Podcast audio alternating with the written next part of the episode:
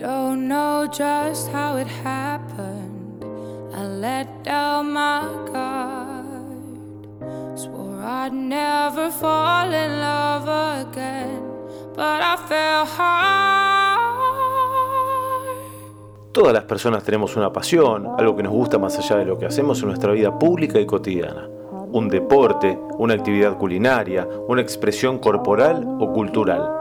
En este podcast vamos a echar luz sobre esa habilidad, destreza o hobby que no conocemos de las personas del sector agropecuario con las que nos cruzamos habitualmente. Esas pequeñas cosas que van alimentando su camino de felicidad. Bienvenidos a Oli Nada Garcas, lado B. I'm addicted to you, hooked on your love, like a powerful drug. I can't get enough of. I'm addicted to you. I'm addicted to you. Una pasión es una pasión. ¿Te das cuenta, Benjamín? El tipo puede cambiar de todo. De cara, de casa, de familia, de novia, de religión, de Dios. Pero hay una cosa que no puede cambiar, Benjamín. No puede cambiar de pasión.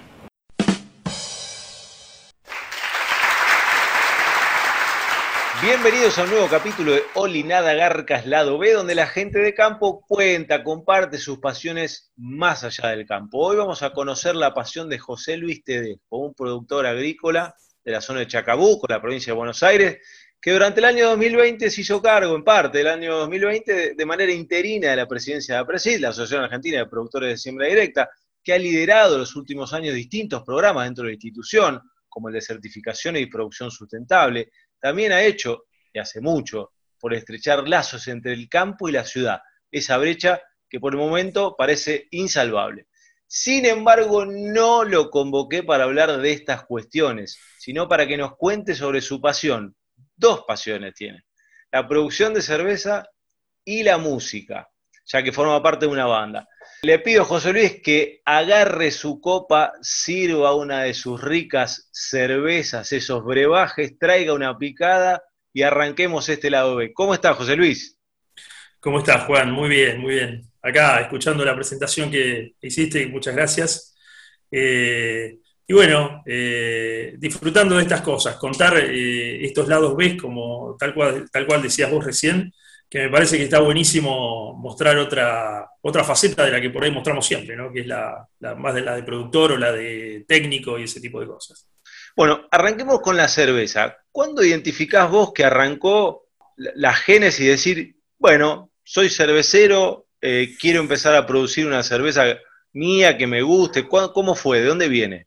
Mirá, eso viene un poco por tradición familiar, eh, porque, viste, con el tema de las fermentaciones. eh, mi abuelo, por ejemplo, hacía vino, era italiano, mi abuelo, entonces había traído esa, esa, esa cultura, si se quiere, de Italia, como tantas otras cosas en conserva, ¿no? Y cuando fui a la facultad tuve la oportunidad, yo a mi abuelo lo perdí cuando yo era muy chico, pero bueno, me quedaron esas cosas que él hacía. Y cuando fui a la facultad, había una materia optativa que se llamaba Industrias Agrícolas de la Fermentación en la Universidad Nacional de La Plata. Y ahí tuvimos la posibilidad de hacer, eh, bueno, vino, hidromieles y un montón de conservas, hasta alcauciles en conserva y ese tipo de cosas. Y desde ahí arrancó, si, si- querés, empezó por la pasión por, por hacer vino, ¿no? Por, por ir buscando la manera de hacer vino. Hice la prueba de hacer algo de vino en Chacabuco, eh, con Luga Chinche, que de hecho en la casa que vivo actualmente era la casa de mis abuelos, que yo la compré en su momento cuando la pusieron en venta, y, y bueno, me quería venir a vivir acá, así que ahí tenía una, eh, una planta de, de vid, una planta de, sí, de, de- de uva básicamente, de uva chinche, y a partir de eso intenté hacer vino, pero es un vino, el de uva chinche no es un vino tan eh, tan redondo, es un vino bastante ácido, un vino liviano, con bajo porcentaje de alcohol. Y eso, bueno, me llevó a, empezar a investigar otras cosas que me generó esta pasión por la cerveza. Es decir, a mí siempre me gustó la posibilidad de- de, bueno, de probar distintos tipos de cerveza. Te estoy hablando eh, por allá por el año 2000. Yo estaba viviendo en La Plata todavía en ese momento, que estaba terminando de estudiar. Y en esa época, eh, bueno, empezamos a ir a algunos bares que había eh, algunas eh, marcas de cervezas artesanales, que hoy son muy famosas. No es como el boom de era- ahora. No, no era el boom de ahora ni ahí.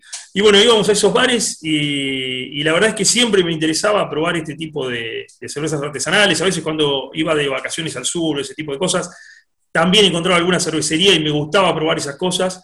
Y a partir de eso, en un momento con mi hermano, con mis hermanos, mejor dicho, eh, que, bueno, ahora te cuento un poco cómo, cómo viene este tema de mis hermanos, pero con mis hermanos empezamos a intercambiar esta, eh, si este, este gusto por la cerveza, por probar distintos tipos de lúpulo, por ir conociendo cada vez más qué era lo que pasaba con la cerveza, y en un momento dijimos, che, ¿por qué no hacemos? Entonces hicimos un curso, en ese momento te estoy hablando ya del año 2010, eh, cuando tuvimos la posibilidad de hacer un curso que lo hicimos en la zona de Martínez, en el norte de, de Gran Buenos Aires, y lo hicimos con gente que, bueno, eran técnicos ex Quilmes, y la verdad es que eh, nos dieron el conocimiento básico. Te cuento, con mis hermanos tengo uno que es ingeniero mecánico, el otro que es arquitecto, el otro es eh, médico torrinolaringólogo. Entonces nos pasó que hicimos un curso inicial y los que realmente pudimos eh, tomar un poco esta, eh, si se quiere, este conocimiento de lo biológico que tiene la cerveza fue el médico y yo. Entonces, a partir de eso empezamos a, hacer nosotros cerveza. También había venido mi cuñado a ese curso, me acuerdo que estaba súper interesado, que él es licenciado en organización industrial, y le pasó un poco lo mismo. Es decir, nosotros rápidamente pudimos, eh, de acuerdo al conocimiento de biología, porque realmente se necesita mucho conocimiento de biología para hacer cerveza, empezamos a hacer cerveza con ese curso inicial. Y al principio fue bastante, eh, si se quiere, eh, austero el, el- el resultado que conseguíamos porque no sabíamos cuál era el problema que teníamos. Usábamos agua eh, que, que sale de, de la canilla. El agua es clave, ¿no? El agua es clave en la cerveza. Bueno, hoy, hoy lo sabemos todos, ¿no? Pero en ese momento, te estoy hablando hace más de 10 años atrás, no lo teníamos tan claro. Entonces, eh, hacíamos, o sea, si bien nos había dicho la calidad del agua es importante y todo lo demás, nosotros realmente pensábamos que contábamos con una buena calidad de agua. Y empezamos a probar eh, las recetas que habíamos conseguido en el curso y después eh, información que íbamos, bueno, que ya se conseguía algo en internet, especialmente mucha información de afuera. Y a partir de eso empezábamos a usar esas recetas y no nos salía ni una cerveza como la gente. No había caso. Salían hiperlupuladas, súper amargas. Realmente era, no, encontrábamos el punto. Y, después de, bueno, de, ir probando distintas cosas, nos dimos cuenta que era necesario filtrar el agua. El agua de Chacabuco tiene bastante arsénico, tiene, es bastante dura, eh, tiene bastantes limitantes para hacer cerveza. Así que empezamos a filtrar por osmosis inversa y empezamos a, hacer distintos tipos de recetas hasta que, bueno, fuimos logrando una cerveza que realmente nos gustó y la disfrutamos. Así que durante varios años tuvimos ese folclore de, de reunirnos los fines de semana con mis hermanos, hacer un asadito y mientras tanto cocinábamos alguna cerveza que la, degustábamos nosotros. Después por ahí cuando teníamos algún evento familiar o alguna fiesta familiar, también hacíamos cerveza y, y la, la convidábamos ahí como parte de, de lo que hacíamos eh, nosotros. Así que eh, realmente es una, una linda historia también familiar, ¿no? El tema de la cerveza. Está bueno, está bueno. Gracias por compartir ese, ese vínculo. Me quedé pensando, vos y uno de tus hermanos tomaron el conocimiento y los otros tomaron la cerveza que después hacían ustedes, ¿no? Esa. Sin duda. Eh, Sí. José Luis, ¿y cuál es la que la cerveza que más te gusta? Digamos, más amarga, eh, más dulce, roja, rubia, o todas en su punto justo, digamos, te- o en algún momento determinado te gusta. Sí, eh, a mí me gusta probar eh, todo tipo de cervezas y siempre ir explorando sabores y explorando aromas y ese tipo de cosas. Pero la realidad es que hoy por hoy me a elegir eh, la cerveza que a mí me gusta tomar o la que realmente hago. Cuando hago cerveza la hago como a mí me gusta porque la vamos a consumir eh, familiarmente y, bueno, es, es como a mí me gusta, con bajo alcohol. No me gusta la cerveza muy alcohólica.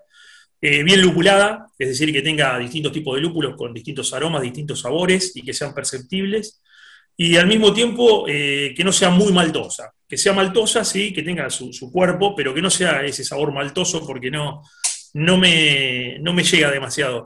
Eh, a lo largo de, si querés, de mi vida como cervecero artesanal doméstico, eh, fui eh, cambiando mi gusto. Al principio por ahí me gustaban más las cervezas maltosas, o las que por ahí tenían mayor grado de, alcohol, y después fui mutando en esto de, ir conociendo otras cosas y de ir eh, profundizando en el conocimiento de la cerveza, y hoy por hoy la que prefiero sin duda es esta que te dije, una cerveza, generalmente son la Zapa o la Zipa, eh, y ese tipo de, cervezas que tienen buen cuerpo, bajo tenor alcohólico y, muy lupuladas, con mucho, mucho sabor a lúpulo. ¿Y las materias primas, digamos, las consiguen todas ahí en un rango cercano a Chacabuco? ¿O qué sé yo, me voy a buscar el lúpulo al bolsón? ¿O viste en algún lugar en especial? Mira, hoy hay provisión de lúpulo de lo que quieras. Es más, hay algunos lúpulos argentinos que, están realmente muy buenos, eh, que se producen acá en Argentina.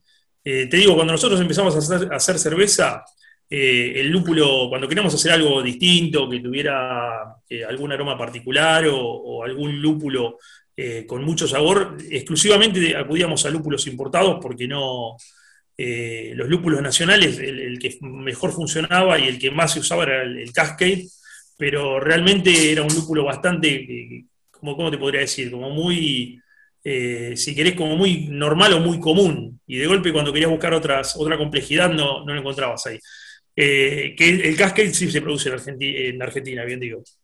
Y, bueno, eh, hoy por hoy te puedo decir que hay eh, muchos tipos de lúpulo que se producen en Argentina y que realmente son excelentes y que están a la altura de los que traen de afuera. Y el resto, ya hablamos un poco del agua, de la calidad, de la importancia de la calidad del agua. ¿Qué otras cosas son claves y cuánto dura el proceso de que te pones a cocinar hasta que ya te la puedes tomar? Bueno, eh, si querés el día de cocción nos lleva unas 6 horas, entre 6 y 7 horas entre que empezamos, preparamos todo y hacemos toda la cocción de la cerveza, hasta que después limpiamos los utensilios y ese tipo de cosas, eh, ese tipo de cosas te lleva unas 6 horas, 6, 7, depende de cómo, cómo se den las, distintas, los distintos pasos de la, elaboración de la cerveza. Y después eh, se deja fermentar aproximadamente 10 días, y eso en fermentación en alta, y después hacemos la fermentación que se llama en baja, y eso también lleva una semanita o 10 días más. Así que en 20 días te puedes estar tomando una muy linda cerveza.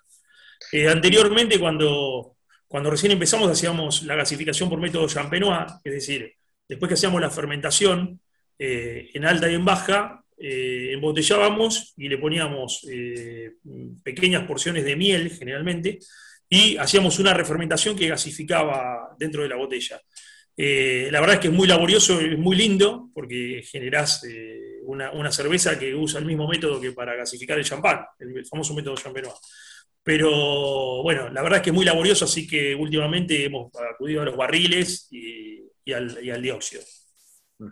¿Y qué otra, te decía, qué otras cosas son claves, así como la calidad del agua, el lúpulo, qué otros elementos son claves en, la confección de una buena cerveza? Bueno, la malta sin duda es clave, la calidad de la malta.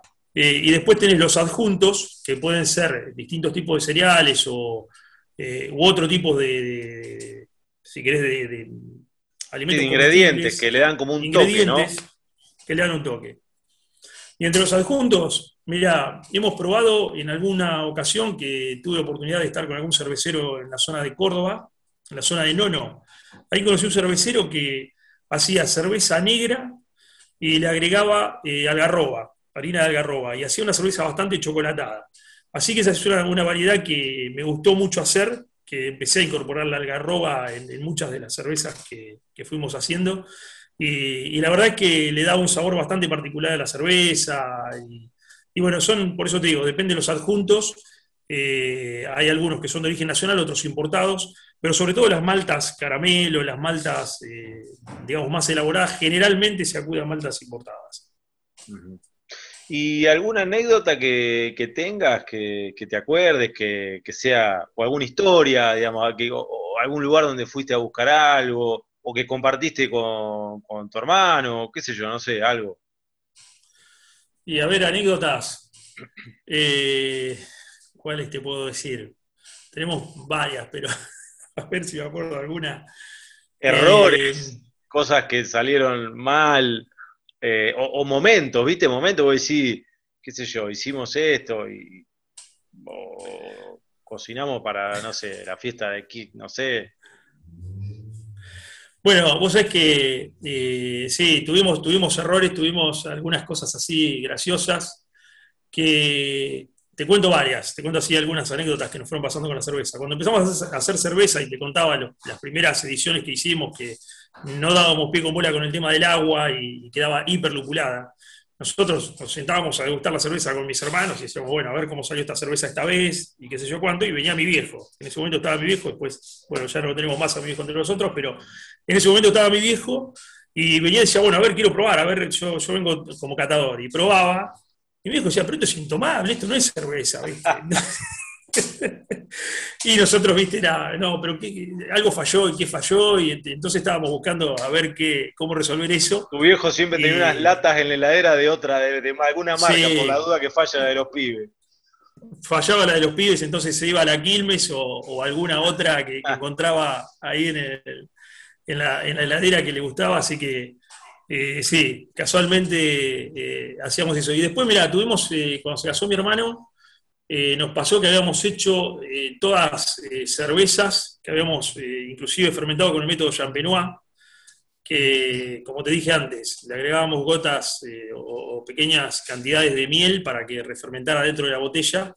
Y nos pasó que en algunas nos, estábamos con poco tiempo para hacerlo, porque se venía el casamiento y todo lo demás, y en algunas se nos pasó un poco de, de miel y reventaban botellas por todos lados. ese, tipo de cosas también nos ha pasado. Y, después cuando eh, hicimos la, bueno, cuando ya se hizo el día del casamiento, llevamos todas las, cervezas que las habíamos llevado en unas eh, botellitas muy chiquitas de medio litro y le habíamos puesto una, etiqueta como para ponerle una... Era como para agasajar a los que venían y de, paso, de paso hacer como una especie de broma eh, entre, entre los invitados. Y nos pasó que la gente del salón no sabía lo que era y no la puso en la heladera.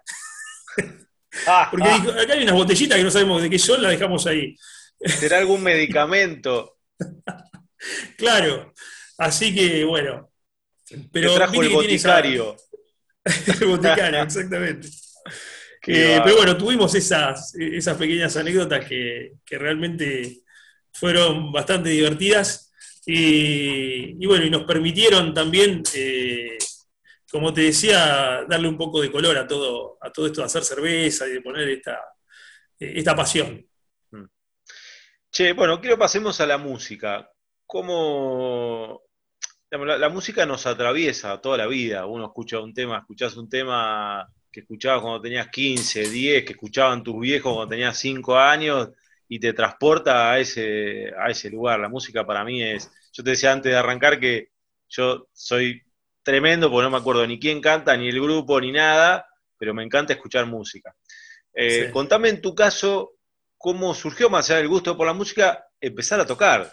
Digamos. Yo te cuento una anécdota. Envidiaba uno cuando tenía 16, 15, estábamos en Pergamino, y viste, vos salí y, y, había uno que tocaba la guitarra y todas las chicas miraban al que tocaba la guitarra. Nosotros no teníamos ni para arrancar. Nosotros jugábamos al básquet, no teníamos ni, pero ni, cantábamos, ni tocábamos la guitarra, ni, el bongó, ni nada. Pero bueno, contame cómo viene tu historia como músico. Sí, viste, eh, lo mío siempre fue amateur y aparte, la verdad que siempre disfruté muchísimo de la música. Y eso viene por parte de mi mamá. Mi vieja es profesora de música y, y nosotros cuando éramos chicos, hasta los, te diría, 9, 10 años, escuchábamos exclusivamente música clásica. Mi vieja en, casa nos hacía escuchar música clásica todo el tiempo. Era Vivaldi, Mozart, Bach, Chopin, ese tipo de cosas. Y, bueno, eh, la verdad es que me, los primeros recuerdos que tengo es con esa música. Y después, bueno, algunas cosas que pasaban en la radio, pero no le dábamos demasiada importancia. Y me acostumbré a escuchar qué era lo que hacía cada instrumento, eh, porque la música clásica tiene eso, te permite ir encontrando esas líneas melódicas que se van complejizando y van eh, superponiéndose una arriba de la otra, y, va generando toda esa, toda esa armonía y todo, todo lo que conocemos de la música clásica. Y hasta que pasó que yo tendría unos 10 años, y un día escuché en la radio un tema que, un piano espectacular, y yo dije, ¿quién toca esto? ¿Viste? Quería saber quién tocaba eso. Y era Charlie García, y el tema era los dinosaurios. Eh, y cuando escuché eso dije, quiero escuchar a Charlie García, ¿viste? Y, bueno, empecé a escucharlo a Charlie y la verdad que me volví súper fan de Charlie eh, en esa época. Y, después, bueno, eh, seguí explorando todo el mundo del rock argentino. Vos sabés que eh, es, curioso eso, pero siempre, desde esa edad y un poco en la adolescencia, siempre escuché más música argentina, más rock argentino, que música de afuera. La música de afuera la empecé a escuchar más de grande, eh, que la, fue como descubrirla un poco más de grande, pero realmente eh, con los músicos que teníamos acá era realmente impresionante. Cuando estaba la época, justo la adolescencia, a mí me tocó con la época de Soda Stereo, cuando estaba en todo su furor, eh, los redonditos de Ricota, bueno, Charlie, Fito Páez, bueno, Spinetta lo escuchaba, pero no tanto, y después otras bandas, como por ejemplo Versuit, cuando apareció Versuit también, era una banda que seguía mucho, o Las Pelotas, y la verdad es que siempre escuché mucho, mucho rock argentino. Y, después, bueno, como te decía, música internacional también. Y en un momento, eh, cuando nosotros éramos chicos, mi vieja nos enseñaba a tocar el piano, nos enseñaba rudimentos de, piano y ella siempre quería que, fuéramos a aprender algo de música. Así que eh, uno de mis hermanos, que, eh, el, que lo, lo, mencioné antes, que se llama Guillermo, que es médico, toca muy bien el piano. Realmente él desde chico fue a aprender piano y toca bárbaro. Y en mi caso, me incliné más por la guitarra. Y, bueno, fui siempre evolucionando en tocar la guitarra. Al principio, cuando me mandaban la guitarra, me pasaba que eh, me enseñaban eh, piezas, decían en ese momento, toca esta pieza, y era una pieza, una, melodía o una canción que no, me llamaba, y la verdad que me aburría bastante. Así que fui medio eh, autodidacta, aprendiendo primero haciendo acordes y después buscándole otra eh, si querés otra técnica a la guitarra, así que lo que aprendí de guitarra fue medio autodidacta y algunas, algunas clases que fui tomando, pero básicamente eh, fui aprendiendo de esa manera. Y después toqué en algunas bandas, eh, en Chacabuco, después, bueno, por, las demandas que me fue generando a presidir y demás, no, no, seguí participando y después con la pandemia se frenó bastante todo también, pero participé en una banda que, local que hacía muchos recitales a beneficio de, de un hogar de chicos Así que en esa banda participé bastante, a veces tocando, a veces ayudando a la organización, eh, que se llama Código Rural. Y, bueno, era una banda que convocaba, eh, cuando se hacía el, evento para chicos, 700 personas, ese tipo de, público. Y, muy lindo, ¿viste? Todo, ¿Y qué tocaba? gente. Y era más que nada rock and roll, eh, rockabilly, rock clásico, nacional, internacional, un poco de todo. Y se hacía un evento así una vez al año y se recaudaba algo para, este hogar de chicos, que es el hogar eh, Máximo Gil, que, está acá en Chacabuco. Así que eh, en, algunos años estuve participando de, Código Rural, como te decía. Eh, y después, eventualmente, he tocado con, algunas bandas ya consolidadas de Chacabuco que me han invitado o que he participado con ellos. Pero básicamente lo que siempre fui haciendo es tocar en casa, tocar en, eh, disfrutar yo de, tocar el instrumento, de tocar la guitarra, de grabar. grabo mucho, así que después te voy a pasar un tema para, si lo querés poner en, como parte de, lo que es esta entrevista. El tema del final, el clásico tema del final de Oli Nada Garca, que eligen los entrevistados. Vos me vas a pasar un tema que estuviste tocando, que estuviste armando. Exactamente, un tema que, armé por pistas, eh, lo armé especialmente para, el programa porque la verdad es que me, gustaba la idea de, bueno, de mostrar un poco eh, y agasajar básicamente al público con, algo de lo que uno hace, que, es totalmente amateur eh, y sin ninguna pretensión, pero que lo disfruto, así que es compartir un poco ese, ese disfrute. Y bueno, la verdad es que es algo que la música la disfruto mucho cuando voy viajando, cuando voy por el campo, eh, o escucho radio AM o escucho música, así que eh, generalmente donde hay buena señal de radio voy escuchando radio AM, pero cuando baja un poco la señal o a veces cuando vengo cansado y ese tipo de cosas, inmediatamente pongo eh, música desde el celular y ese tipo de cosas. ¿Y qué pones ahí? Ponele ahora, ahora digamos, ¿te, lleva de nuevo a ese rock nacional o, depende del día?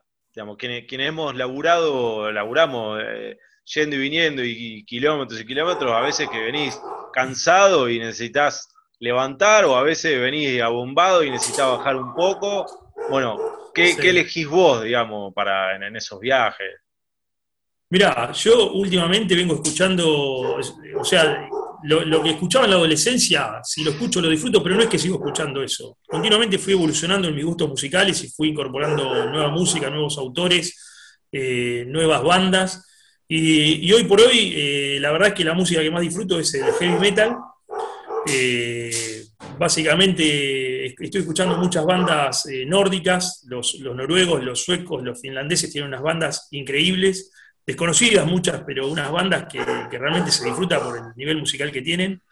Así que hard rock también escucho muchísimo, así que cuando voy viajando generalmente y, cuando quiero eh, viajar de una manera, si se quiere, eh, atenta y muy disfrutando del viaje, generalmente voy escuchando hard rock o, alguna banda de heavy metal, como por ejemplo Ghost, que es una banda que, que la recomiendo como para, introducirse a lo que es el mundo del heavy, porque es una banda que tiene bastantes elementos pop y a mucha gente le, puede llegar y es una banda sueca que suena bárbaro. Y han sacado unos discos últimamente que, viste que todos dicen el rock ha muerto y, la, eh, a manos del reggaetón, ¿no? Pero la realidad es que no, porque cuando encontrás este tipo de bandas que, que, hay en distintos lugares del mundo son impresionantes. Y bueno, y en Argentina también sigo escuchando eh, mucha música de, las que, de, lo nuevo que van sacando distintas bandas que seguí siempre, así que eso lo, voy escuchando siempre también. Sí, José Luis, lo último que te pregunto,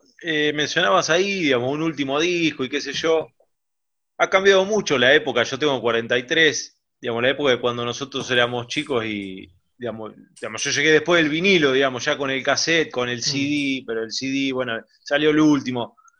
Eh, ¿Cómo tomaste? Porque tengo algunos amigos que son fanáticos de la música y dice, no, no, yo eh, quiero este en vinilo porque se escucha distinto, porque como vos me decías, se escuchan todos los instrumentos, bla, bla, bla. Bueno, ¿cómo viviste vos ese paso como apasionado de la música, ese cambio? Si, bueno, calculo que en algunas cosas está bueno porque vos tenés, yo te veo tener la computadora ahí atrás, de donde grabás, mezclas cosas, digamos, todo eso es positivo. Ahora, eh, para el fanático por ahí de la música, que tenía todos sus discos y coleccionaba y qué sé yo, bueno, por ahí es un cambio, ¿no? Sí, fueron, fueron cambios, sin dudas. Yo creo que la, peor época donde escuchamos música fue la época del cassette, que no, tenía la calidad que, por ahí encontrás hoy, eh, porque la música digital hoy tiene una calidad increíble. O sea, eh, generalmente está el mito este de, que el vinilo suena mucho mejor que, eh, que la música digital, pero la realidad es que la música digital tiene una calidad enorme. O sea, encontrar eh, la calidad de música en el pasado en cuanto a sonido, a sonoridad, de cómo se está haciendo hoy, es muy difícil. O sea, tenés bandas que sonaban increíbles de hace muchos años, pero la calidad de sonido que hay hoy eh, realmente es eh, alucinante y sobre todo cómo ha evolucionado toda esa calidad de sonido. Sí, cuando te, vas a lo que son, si querés, el desarrollo musical o, o las armonías o la creatividad, sin duda la década de los 80 y los 90 fueron una cosa impresionante, sobre todo los 90. Eh, ha, habido de todo, que justo nos agarró en la adolescencia a nosotros. Así que eso lo disfruté muchísimo y bueno, y, todos esos cambios que vinieron, yo siempre los asumí con eh, realmente con mucha satisfacción, porque cuando pasamos del cassette, que a veces, viste que nos pasábamos, había temas que no los conseguías, no era fácil como hoy que, que vas a Spotify y encontrás lo que querés. Eh, explíquele al, al veinteañero, José Luis, explíquele. claro, en esa época, ¿te acuerdas que estaban los cassettes y le ponías la virome y lo retrocedías y pasabas un tema y, otro y tenías que poner dos cassettes al mismo tiempo y grabar? Y se enganchaba la cinta. Tremendo. Cuando el reproductor era malo.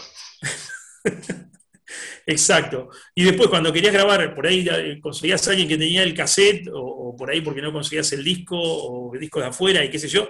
A veces se conseguían, a veces no pero cuando apareció el CD, eh, que ahí había todo, yo me acuerdo que fue la década del 90, que venía música de afuera y vos te podías comprar un CD y, había, ibas a, las casas de música y había de todo y, con mucha calidad. Ya el CD era otra cosa, ¿viste? Yo me acuerdo que cuando empezábamos a escuchar CD era una cosa de locos. Y, después cuando pasamos del CD a lo digital, ahí hubo una pérdida, porque al principio eh, se, privilegiaba el tema de usar poco espacio, Claro, hoy, los dispositivos ya tienen más espacio, sea las computadoras, lo que sea, para, para poder bancar eh, una calidad musical, ¿no? Exacto. Pero cuando pasamos del CD al, a lo digital 100% que escuchábamos en la compu y ese tipo de cosas, y que los compresores no eran tan sofisticados como son hoy, los compresores de música me refiero, eh, ocurría que había bastante pérdida de música y no, no, no había tanta calidad por ahí en lo sonoro. Eh, ahí habíamos tenido una pérdida, pero después fuimos recuperando de nuevo y hoy, como te decía, la verdad es que, que lo digital ofrece una calidad de sonido increíble. Y lo podemos ver eh, hoy con los dispositivos inalámbricos en, en, los autos, cuando vamos con el Bluetooth y ese tipo de cosas. Eh, si tenés un buen equipo de sonido, se escucha bárbaro y se puede disfrutar muchísimo de lo que vamos escuchando. José Luis, eh, te agradezco muchísimo este tiempo, esta charla, esta apertura a estas dos pasiones, la cerveza y la música. Lo último que te voy a pedir, ya mencionaste del tema, quiero que cuentes un poco, va a empezar a sonar de fondo, quiero que cuentes un poco qué es y de qué se trata.